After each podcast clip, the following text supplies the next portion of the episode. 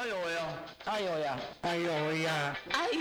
喂呀！哎呦喂呀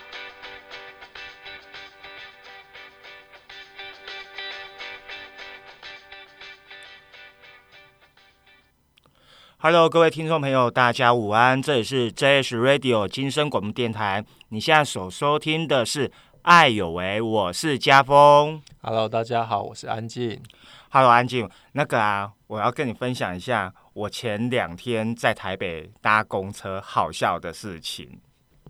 那呃，我本来我本来在台北那边从万华要搭公车到呃台北车站转车的时候，然后呢，我一上车呢，那个司机呀就就看了我就就先引导我入座嘛，然后就他就问我说：“哎，你怎么没有去申请一支可鲁？”可鲁，然后我就我就那边嗯，可鲁，我说，然后他又说，对啊，可鲁啊，我跟你讲，之前啊，我这我这我之前载载过很多视障者，他们他们都经经过我这样的劝说之后，都会去申请一支可鲁。而且重点，那只可鲁非常乖，很听话，他就会坐在那边不讲话。然后我听到，我整哦，因为我不知道，我我我真的不知道要跟要回他什么。但反正他就从头到尾就一直把那个导盲犬就称呼为可鲁。然后我想说，嗯，好吧，这就是他的认知嘛。然后他就告诉我说，嗯，你不要太担心呐，我跟你讲，你只要去申请，他们会有专门的社工老师协助你。好，然后呢，呃，你也不用担心你的经济上的问题啊。反正呢，你要去申请的时候，他们都会帮你照顾的，或者是会会跟你说明的一切啊。然后吧，整个从头到尾，他就一直提醒我要去申请一支可鲁。然后他就告诉我说啊，呃，例如那个呃，有一个有一个常常在西门町下车的啊，也是一个视障老师。然后呢，他也是因为经我劝说。然后呢，去申请一支可鲁，然 后然后又讲到说，呃，而且另外一个在西门町旁边在吹萨斯风的啊，那他虽然没有可鲁，好，但他也是可以走的很好啦。那我想说，那你在讲什么啊？对我觉得超好玩，那个那个司那个司机大哥超好玩的。然后他一直一直呃，因为前呃这前前那个我呃从台北回来的时候天气比较冷，他就一直告诉乘客说，哦，今天天气很冷哦。天气冷就是要吃火锅，你们记得下车之后赶快去吃火锅。不然整个整个那个司机真的太太太热情了。然后呃，某种程度我觉得他对障碍者有某种程度的可能初步的了解，所以我们就这样搭起话来。我觉得嗯，某种程度我觉得搭搭那一台搭那次搭车的经验还蛮蛮有趣的。哦，如果是搭公车的经验，其实我自己也有。呃，在我记得我今年有去啊，应该是去年的事了啦。我去年有去日本冲绳，那本来也都会想象，哎，在日本应该无障碍都做的还蛮不错的嘛。一般人可能也都障碍者也都有这样的一个想法。嗯。那但是实际上我去到机场要到市区的时候，搭他们的地铁版公车，我才发现 我的我的想象幻灭了，因为居然。跟台湾的司机 发生同样的事情，因为在台湾，如果你搭无障碍公车，可能司机不会操作那个拉出来的斜坡板，我都觉得还蛮习以为常的。可是到了冲绳去之后，我遇到一样的问题，因为你是去离岛，你是去离岛，你不是去本岛，我就想啊，是我太带赛嘛，刚好那个司机也不会操作，然后又是一个老贝贝司机。然后很有礼貌，然后我觉得他后来想要帮我搬上去，我都觉得对他很不好意思。还好是同行的旅客来协助帮忙上车，然后我就觉得，哎，其实，在国外还是有可能会发生这样的问题啊，不是只有在台湾。所以其实像这种呃驾驶的一个教育训练，其实还是蛮重要的。嗯，是啊，所以嗯，可是啊，好啦。那也许，也许有，也许我们找机会请呃相关的呃团体或者是相关单位来，可以跟跟我们聊聊有关障碍者在搭乘公车的相关的一些啊措施或者是准备之类的。那当然，我们今天今天要谈论的话题，等一下呢就会知道了。好，那我们先听一首歌，这个是来自老王乐队的《我还年轻》。那我们待会呃回到节目现场喽。知识俱乐部。来颗身心障碍的豆知识，在生活里种下美好的开始。今天的单元，我们会运用口诀的方式，告诉大家，在跟听障者互动时，照着这些口诀，就可以和听障朋友拥有顺畅沟通的第一步。今天的口诀是五道：眼道、耳道、口道、手道以及心道。第一个眼道。听障朋友是具听力的关系，所以常常使用视觉的能力进行对周遭事物的观察。若有讯息要传达给听障朋友，可以透过文字书写的方式让对方理解讯息。第二个耳道，听障朋友在接收别人口语传达讯息的时候，若没有人确实告诉他，仍是一头雾水。长期对听障朋友的心情带来负面低落的情绪累积，所以我们可以先冲汤他的耳朵，随时告知他，并建立起他的信心。第三个口道，当听障朋友尝试开口表达时，不要取笑他的口音奇怪，可以多给他一些练习表达的机会。这样他们才可以透过这些经验思考，我要怎么说，才可以让大家更听得懂。另外，在与听障朋友沟通时，记得要以较贴近他能听懂的方式表达。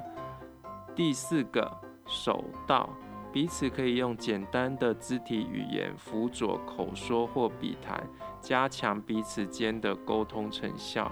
第五个，心道。在聆听与表达的过程中，一定要以愿意理解的眼神和态度回应。这些小动作都能消融听障朋友在表达障碍上的自卑与自慰。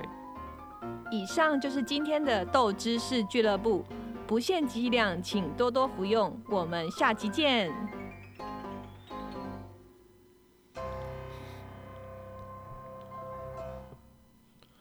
Hello，欢迎回到 JS Radio 金声广播电台，这里是哎有为，我是家峰，我是安静。嗨，那个安静，我想问一下，你有跟我们国家 政府申请过补助吗？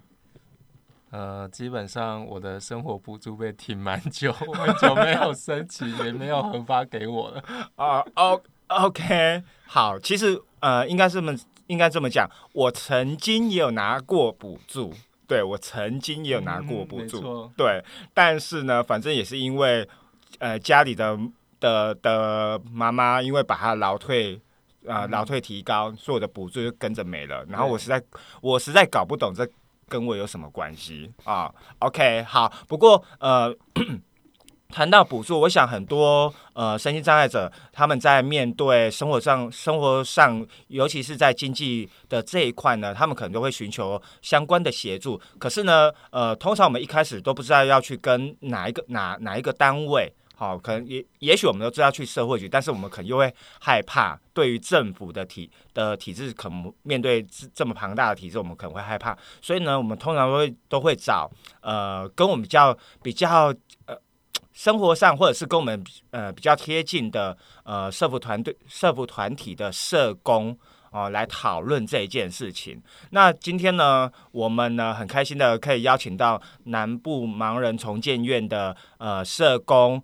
林文耀林社工来跟我们一起来聊聊呃以。以他在南部重建院，在他在高雄的这这一段时间，他们是怎么去跟呃障碍者，或者是怎么呃协助障碍者或转介，好这样的一个服务？来，我们欢请欢迎来欢迎一下那个文耀，跟大家打个招呼吧。大家好，我是文耀。嗨，我们又见面啦。你好，好久不见。是的，嗯。好，刚才文耀应该也有听到，是我们我们的小小的抱怨。哎，呃，我想问一下哦，呃，因为我我我几乎所有的补助的申请都是在台北啦，哦，对。然后我比较好奇的是，比如说，呃，像南部的，像高雄这边的视障朋友，他们如果他们在经济上遇到了状况的话，他们会跟跟协会跟你们这边来做一个询问，或者是寻求资源吗？嗯，当然会，因为就是他对这个社会福利的体系还不了解的时候，他第一个接触到的，假设他第一个接触到的就是我们，就是我们这个重建院，就是服务他们这个嗯、有关视力上面有问题的一些朋友，那他第一个接触到我们，那他信任我们以后，他就会把他的这些需求。然后他可能是他现在立即遇到的经济困境，他就把这些东西丢给我们，嗯嗯对他就会把这些需求跟我们说，所以你们就会帮他做吗？我的意思就是说，呃，比如说我我需要一个，我需要一个，我离呃，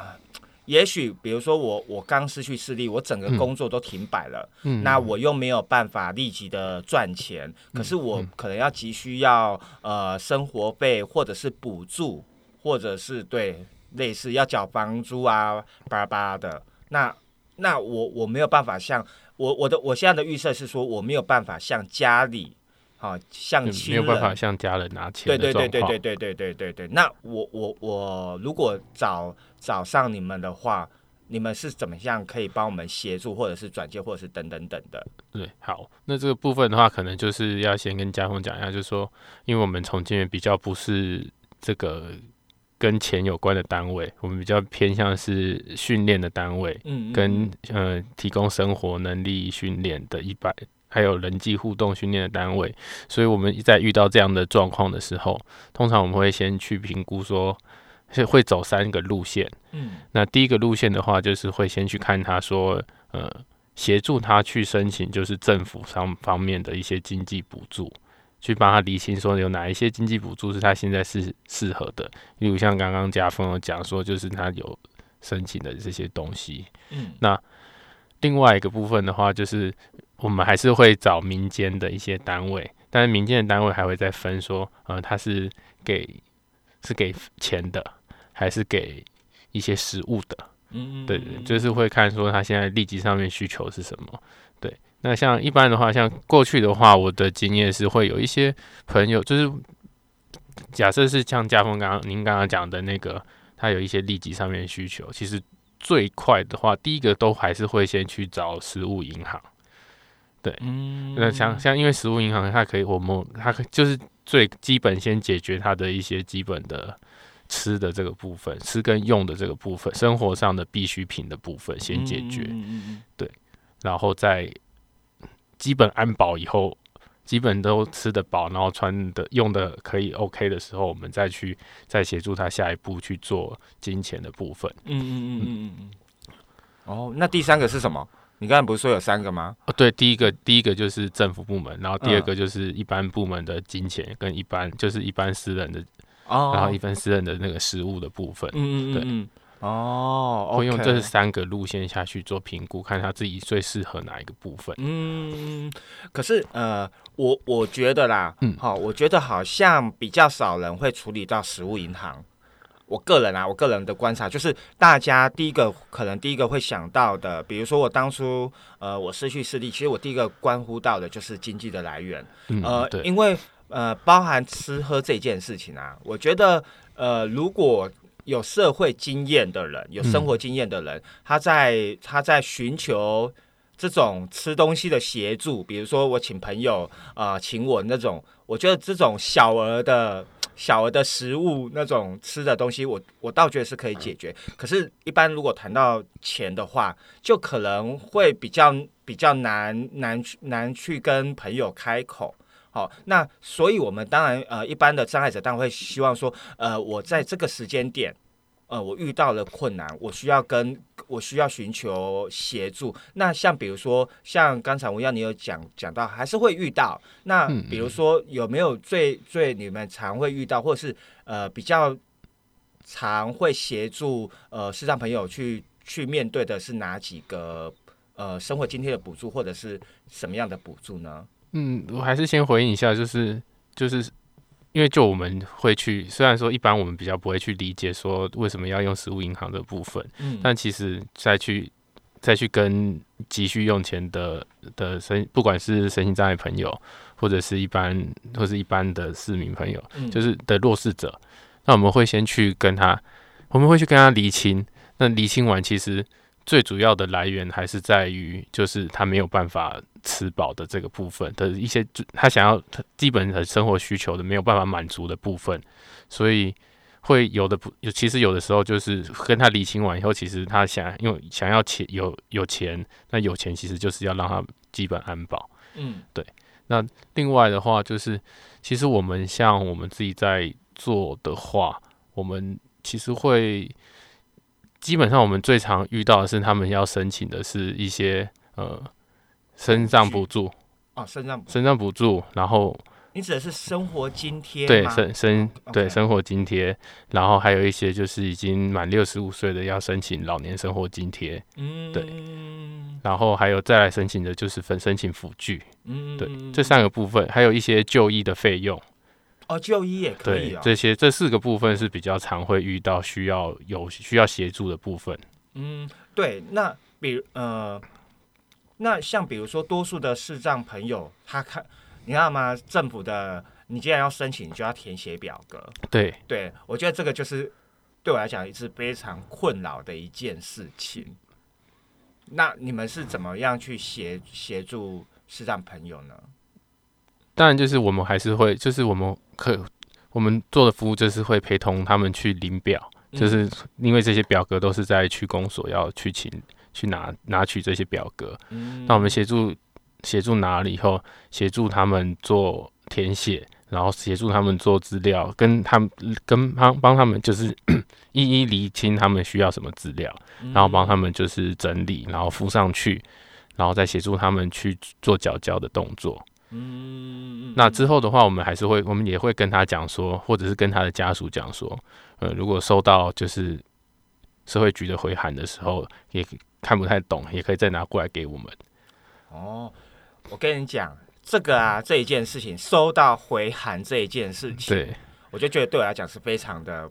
困扰的一件事情。对，这件事情其实我们也是蛮常遇到这样的困扰问题。对我，我觉得，我觉得要申请申请这件事情，我已经觉得很火大了。好，就是要要填写那么多无为本，我就觉得很火大了。然后又寄一个我无法看到的公文。对，就是其实我们面临到最大的问题，就是我们其实服务有一些视障朋友，他其实是就是独居的。嗯那他独居，然后他可能假设他跟邻里的关系又没有那么好的话，就是他没有人可以帮他阅读他的信件。嗯，那现在，但是现在政府部门他寄的东西都是用信件寄，是的，对，然后不像比较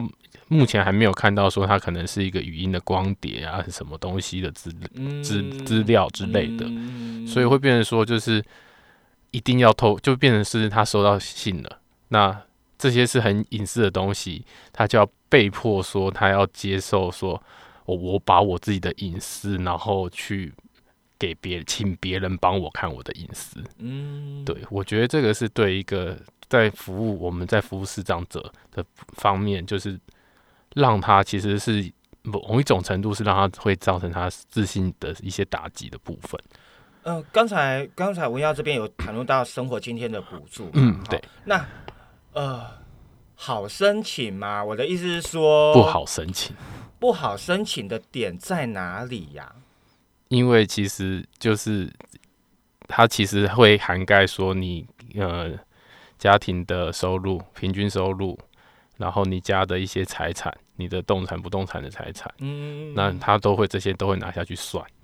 对啊，其实这这这个也是我一个很困难那然后另外他还会计算他的收入的部分，嗯他会算全家，对家庭的所得。所以即使像我这样子独立出来，就是在别人别人家的户籍，他还是算我全家，怎么办？这个就变成是要另外特别另外再去申请，要去要去提供佐证说你没有已经没有户没有住在一起。哦，那这关于这个问题呢，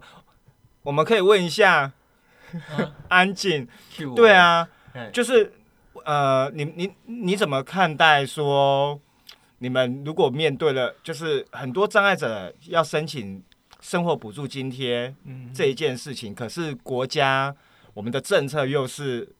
必须要以全呃家庭的总收入，你怎么看待这一件事情？啊、其实这个问题，其实就补助这一块啊，我并不是非常了解啊。是吗？但是，的确有很多的实物状况会是遇到像家风这样的状况，因为它计算是以你的直系亲属下去做计算。其实，在我们现行很多的福利服务也都会这样看，好，包括你的一些呃，像报税好了，它也是会看你整个家庭总收入去计算你的一个扣除额这些东西嘛。所以我觉得其实是有点难以去做切割的，毕竟除非你就是跟家里面的状况很不好，我也看过有很多的老人家，他为了去取得一个可能低收入户的身份，嗯那他会去法院做提告，就是说去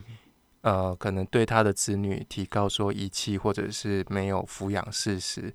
其实这个看起来单方面虽然只是提告，但是在往深层一点看，其实他这个是经由一个法院认证过的。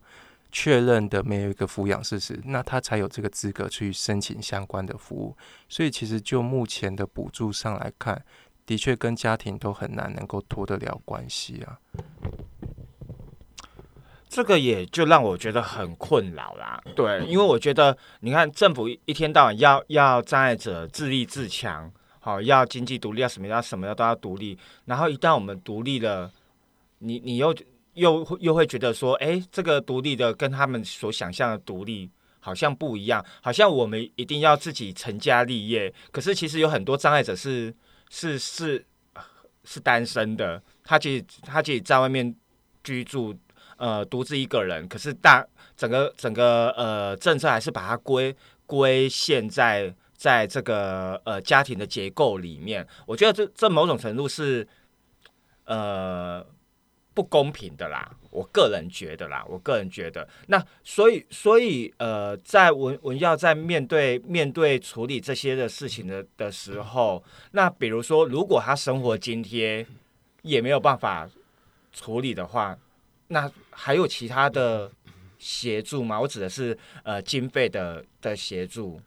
经费的协助的话，现在如果说政府这方面没有办法申请，其实我们现在会遇会使用的方式就是一些私部门的一些经费申请这样。嗯嗯嗯嗯嗯那一般的话，其实就是会使用一些可能像比较常有的是一些是呃那个，诶突然忘记名字了。私人基金会的，对对对对对对对对嗯嗯，我我我记得我我以前有呃申请过那个社会局啦，申请过那个哎、一次呃一次或两次的那个急难救急难救助。这个还是政府的，啊，对。这还是这，可是对对这个好像比较好申请，对它的认定资格会比较宽一对点。对对对。对，他至少我记得可以申请两次吧，对。好像两次还是延长一次可以延长申请一次延长对一次，对对对对。对对对，但这个部分还是一些比较困难的部分啦，嗯。对经费上面的使用。OK，好，呃，等一下呢，我们再跟那个文耀来聊聊其他的补助申请的部分。我们先听一首歌。Hello，欢迎回到《爱有为》的节目现场。突然有人笑场，害我也跟着笑。好，我是家峰，然后在我旁边的是我们的助理主持人安静。Hello，我是安静。好，那我们今天今天的来宾是那个南部重建院的社工文耀。嗨，我是文耀。好，是我们延续刚才的补助的话题，哈，呃，当然了，其实其实国呃政府补助这边，其实我觉得对很多障碍者来讲，有很多的行政行政手续上的不方便。那我我我我只觉得，呃，政府部门应该公部门应该要再再让这一切更加简便，而且要更容易懂。我就不相信其他的，比如说智能障碍者，他看得懂这些条文，好。对我，我只是稍微抱怨一下。我希望有一天，呃，某个地方政府的社会局的承办人员可以来跟我聊聊。对，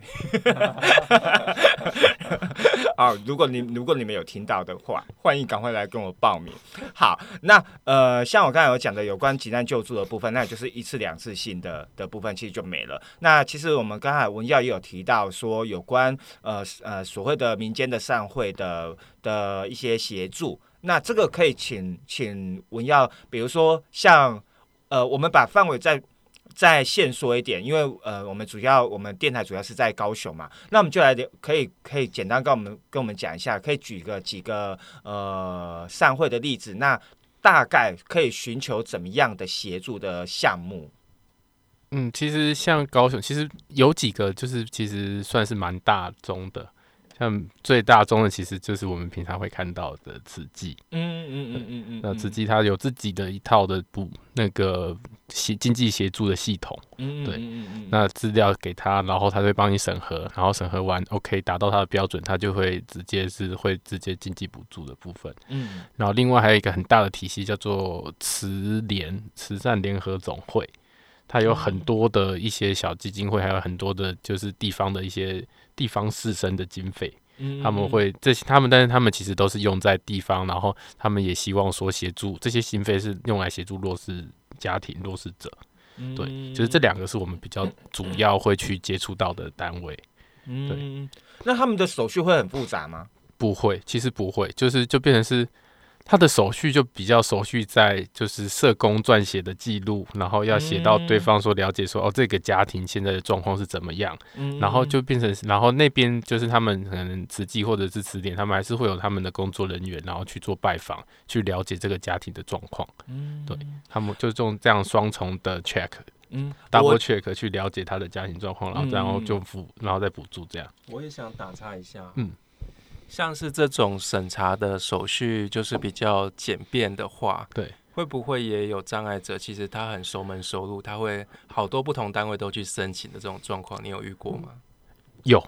当然有。那怎么办？你们怎么办？我们没有对于这种熟门熟路的，其实我们也没有什么办法对他们做什么样的事情。哦，那只能说他很有本事。就是在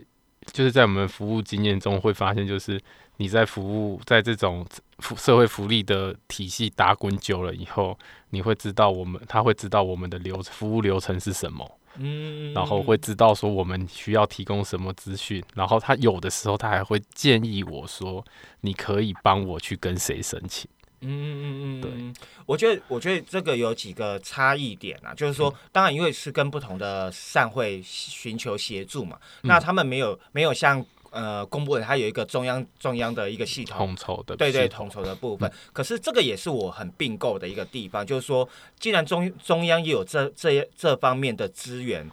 他们其实可以做的更多。也就呃，我指的是说，比如说人力的分配，好，就是说，其实它可以更，我觉得政府可以，也许也许也许，但也可能是我过度的期待，也许他们也可以呃，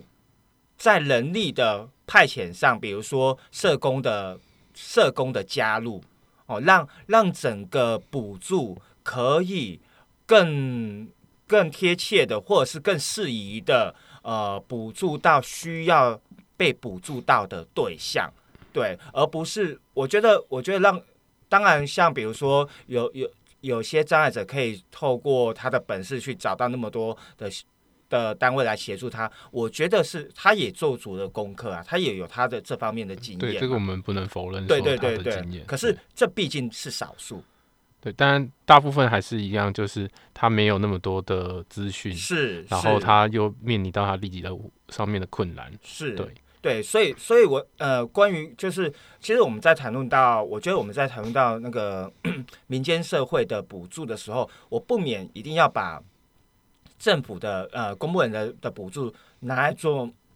做对照，这样对吗对对对对对对对对，因为我真我真觉得啦，就就比如说刚才，比如说我我们跟我跟那个案件问到说啊，你有没有拿到补助啊？我也他也没拿到，我也没拿到，那呃会不会需要？我觉得当然是因人而异，但是呢，到底政府只是透过书面的审查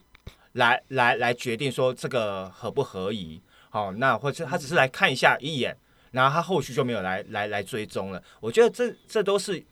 很容易啊，很容易就忽略到说，呃，补助到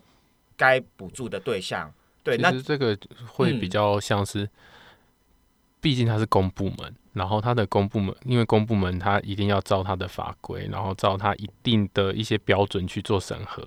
那就公公部门做法，就我的理解，它应该是所谓的书面审查为原则。嗯那其然后实际实地审查是例外。嗯对那在现在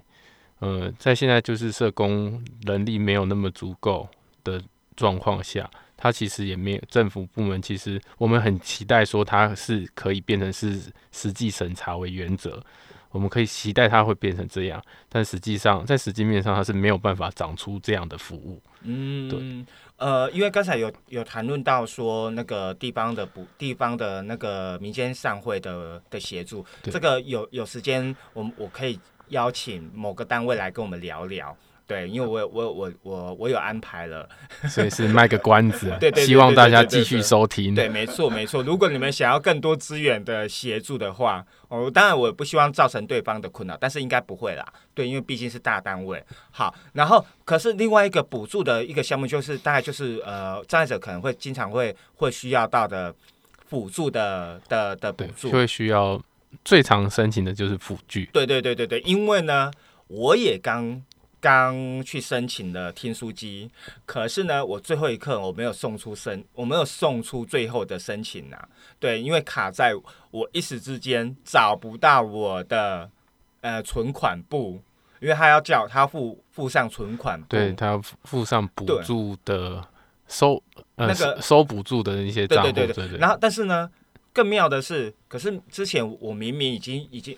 之前我明明已经呃接受过补助的，照理讲他们应该有我的东西，你懂我的意思吗？就是他们应该会有我的资料。可是他们还叫我重新要再送一次，那我就跟他讲说，哎、啊，我之前我呃几呃一两年前我明明你们那边就有我的资料了，那为什么不能这样子？我只要把我的单据跟你们申请书递过去就好了。他们还是很很很坚持要那些东西，所以我到最后就没有送了。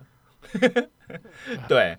对啊，那而且关于关于补关于呃补具的选择，好像我也不能跨跨账别去申请，对不对？对，就是现在就是在政府部，就是在辅具的补助的部分，它会依照你的障碍类别，然后上面有核定说，嗯，这个障碍类别有哪些项目是可以申请的。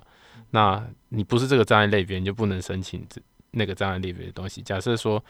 通都是第二类，然后可是是视障朋友，嗯。然后他不能去申请听障限定的的辅具。像助听器，对，助听器的话，嗯。视障朋友他就没有办法申请助听器。嗯。那听障朋友就没有办法申请视障朋友使用的特制眼镜，然后或者是像家峰刚刚所申请的一些录音设备，像听书机这样的设备就没有办法跨领域申请。嗯嗯嗯嗯，除非除非他是他的他是多重障别，对对对，哦，可是，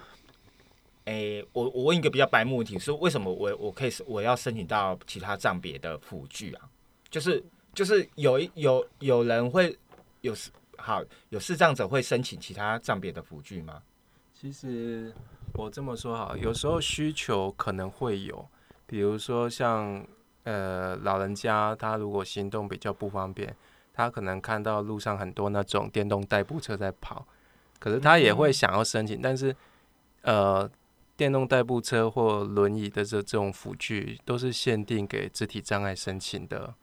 但是就他来。这个老人家来讲，他可能的程度还不到障碍的程度，可能只是膝关节退化嘛，嗯那还没有到达那个程度，变成他不能申请，但是他可不可以用？他可以买，就是没有补助而已。嗯因为补助是给账别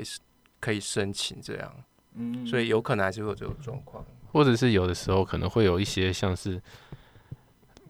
他想他需要家人申请购买，他可能像像是像肢体障碍者，然后他没有办法自己骑机车，骑那个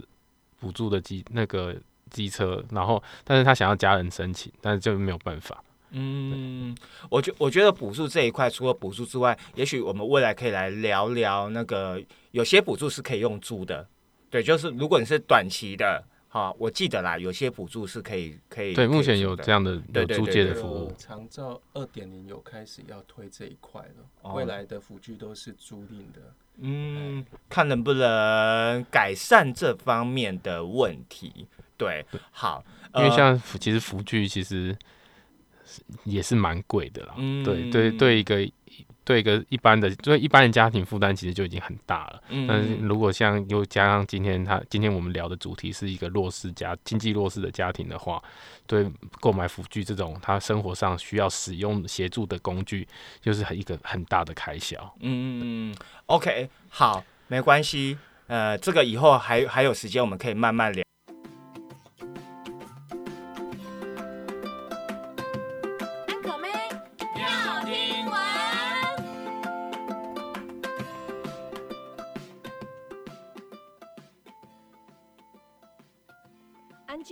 不是说要把上次参加 CRPD 讲座的录影剪成影片，你完成了吗？差不多了，只剩下字幕就大功告成了。需不需要我帮你把讲座的内容打成逐字稿啊？我打字的速度超快的。谢谢你啊，乔可。不过我想你打字太快也比不上雅婷吧？雅婷，雅婷是谁啊？乔可，你真是有眼不识雅婷，她可是我最近的得力助手，可以帮我很快的把语音转成文字，我再也不用很辛苦的听打逐字稿了。而且重点是雅婷还是免费的呢。怎么有这么好的事啊？哈哈哈我就老实告诉你吧，雅婷逐字稿是由 PTT 创办人杜义景成立的台湾人工智慧实验室所自行开发的 APP，不管你的手机是 iOS 还是 Android 系统，都可以免费下载哦。雅婷逐字稿目前支援即时记录的转文字功能，内容大概约有六七成的准确率，语音转文字的时间大概比语音慢了十秒左右，虽然不是非常完美，但目前已经是最理想的逐字稿工具了。哎、你不要讲那么多，赶快秀给我看看吧。好啊，雅婷逐字稿非常容易上手，只要按下 APP 的新增逐字稿按钮，就会开始录音。你看我讲的话就会自动转成文字了。天哪，真的是太方便了！哎、我想到了，我们可以透过雅婷逐字稿这个 APP，让听障朋友可以更快的了解我们在讲什么，沟通就会更有效率了。对啊，听障朋友们也可以透过雅婷逐字稿 APP 轻松的了解课堂和会议的内容。而且台湾人工智慧实验室说，雅婷逐字稿是针对台湾人开发的 APP，可以判别国台语和英文哦。哎、不过哈、手机的语音辨识功能常常在吵闹的环境没有办法使用。如果在比较吵的场合，雅婷逐字稿是不是就没有办法把语音转成文字呢？没错，尽量在周围比较安静的时候使用 APP。如果环境比较嘈杂，建议可以外接麦克风，效果会更清楚。好啦，我不跟你聊了，我要来召唤雅婷帮我完成 CRPD 讲座的逐字稿了，你自己去下载玩玩看吧。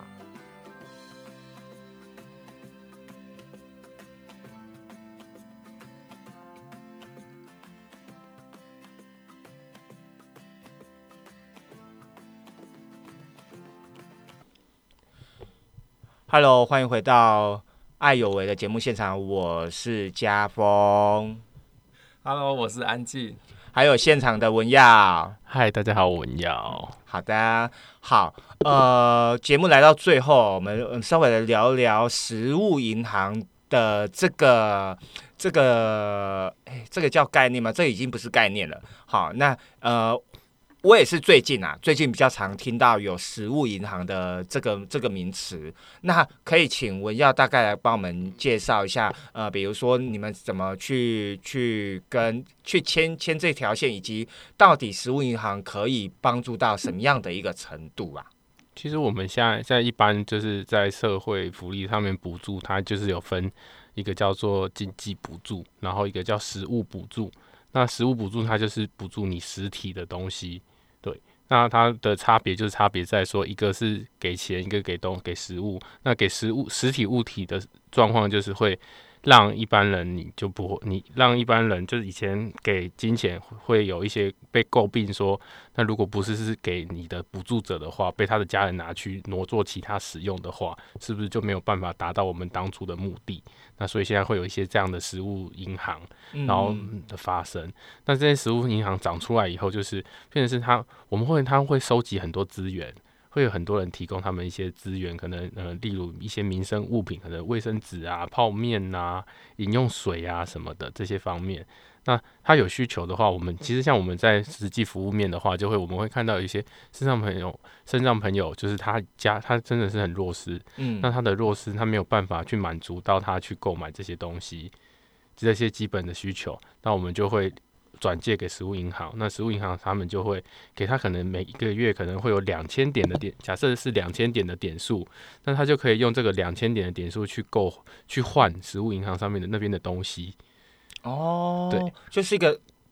点券，呃，用点券来换食物的概念嘛。它有一种是用点券换食物，有一种是直接提供食物，对，嗯这又是两种方式。哦，对。那他提供食物是生食还是熟食？通常是会可以是可以保存的东西，哦，比如比如说面包这种东西，面包啊、泡面啊，哦，罐罐头头对对对对。嗯嗯嗯嗯嗯，啊，这样健康吗？我们 就是在这个状况下是求基本的温饱。只。是温饱啦，让它维持一个生活机能。对，嗯。我们这叫这个叫做最低水平的生活啦。嗯这个哈，因为我我我这一阵子刚好在台北，然后因为呃我在万华啦，好，嗯然后刚好也也遇到了相关的单位，他们也嗯在做食物银行的这个这个部分。嗯那他们其实还有一个一个是社区共识。对，现在也有对对对有一些共识的对对对对，我我觉得我觉得这一件事情是蛮好的，就是透过这共识的这个这个过程当中，可以把加州把多余的哦比较少食用的食物，然后食材把它拿出来，大家呃透过。那个煮饭的这一件事情，然后去集结彼此之间的呃左右邻邻舍啊的的情感，然后再把这些食物分送给需要呃帮助的朋友。那我觉得，哎、突然觉得，哎、有有熟食还还蛮不错的其。实现在就是他一开始的概念，就是我要提供实际的物品。嗯那实际物品上面就是慢慢会发展出来，一像一开始我们像刚刚讲的说，可能提供泡面，然后面包、罐头这些东西，那慢慢又长出来更多，就是我们是实际去做餐，实际做一些供餐，然后像刚刚家峰讲的这种服务，那这样服务面就会变得比较多一点。像是代用餐也是一种嘛。对，不代用餐也是一种，然后另外还有一种就是可能像，可是这是必须要必须要自己另案申请的，就是跟超商领取，就是申请使用他的那些礼过券吗？过期品，就是集集齐品，啊，集齐品，对对对对对对。哦，这个也可以啊，那这个是比较比较少使用，就是但是你要去申请，去跟 Seven 申请之类的吗？对 Seven 全家跟超商哦它的系统要去做申请，这个我就有兴趣。但是这个是比较少使用的，哦对因为毕竟这些东西是他们需要回收的东西。嗯对对嗯其实这种集齐品都会伴随着风险啊。如果说去申请的人吃了发生什么问题，那这个责任相对要由谁来承担？对，因为它本来就是打算报废的食物了。嗯，也是啦。嗯嗯，对，不过至少至少我们上次，我们今天这样聊下有关于补助的这个这个部分，我们从从公部门的比较自私的，好、比较难以撼动的，比较难以改变的，虽然我也是觉得他们可以改，好、但是但是就是从一个比较比较呃公家的的补助，然后聊到一个私人的民间私人善会的的补助，然后最后聊到呃这这这一两年，我我个人觉得是这一两年比较夯啦，比较夯的一个一个呃补助，有关食物的剩食的补助，或者是呃，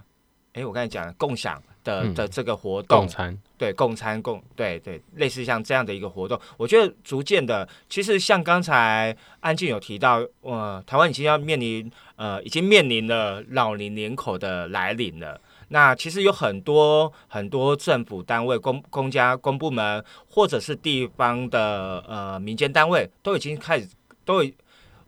我觉得已经试图在在思考接下来台湾未来人口的发展，然后可以可以提出怎么样具体的呃改善。好，呃，我指的是民间单位啦，公部门我觉得还还有一段距离啦。好，那我觉得这这当然还是值得被期待的。对，那呃，那个我比较好奇问，想问那个文耀，你当社工多久了？快四年了。快四年，所以你是小新手。哎，这算是新手吗？还是嗯其实是半生不熟啊，半生不熟，还是嗯四年其实已经是很资深了？在某种程度上面算是一如果以学校毕业来讲，四年其实算是有点久了，哦，因为流动率很高啦，就是离开离开这个领域的人蛮多的。断层也蛮大的吧？对啊，对啊，嗯嗯嗯嗯嗯嗯嗯，哇！我没有想到，我没有想到会是这样子诶，可能都被都被都被障碍者给气气跑了吧？好，呃，因为啊，我最后最后啊，最后一首歌啊，我要想要请请，为什么会特别谈论到文耀当社工当从事社工这个行业多久？是因为最后一首歌，我想要请他。介绍一下他为什么会选择这一首歌，然后也刚好啦，我们很凑巧把它放放在节目的压轴，哦，我选了五月天的《顽固》，所以其实就是想要勉励自己，说自己选择这个行业，然后选择这个领域，要继续努力的做下去。嗯，对，那看到这个领域需要值得去改变的地方。嗯嗯嗯嗯嗯嗯嗯嗯，所以你所以你现在对你的工作还是十分的有热忱就是了。对，目前还是把它当成是一个置业在做了。嗯嗯嗯嗯嗯，当然了，我呃某种程度，如果以一个障碍者的的的角度来讲，我们当然是希望呃我们的服务我们的社工，或者是我们跟我们跟社工的关系是可以更加更加紧密的，然后更加可以更更。呃，容易相处的，或者是其实我们是互相协助彼此的，而不是只是只是被帮助的这这一个这一个方方面而已。我们互是互相合作啦，就像我们是这样领域叫迷茫合作。对对对对对，OK。节目的最后，我们就来听听五月天的《顽顽固，固》。好，我是记错名字。好，我们下礼拜下周三下午三点，我们呃再见喽，拜拜，拜拜。以上节目不代表本台立场，感谢中山大学 USR 城市是一座故事馆与中华电信协助播出。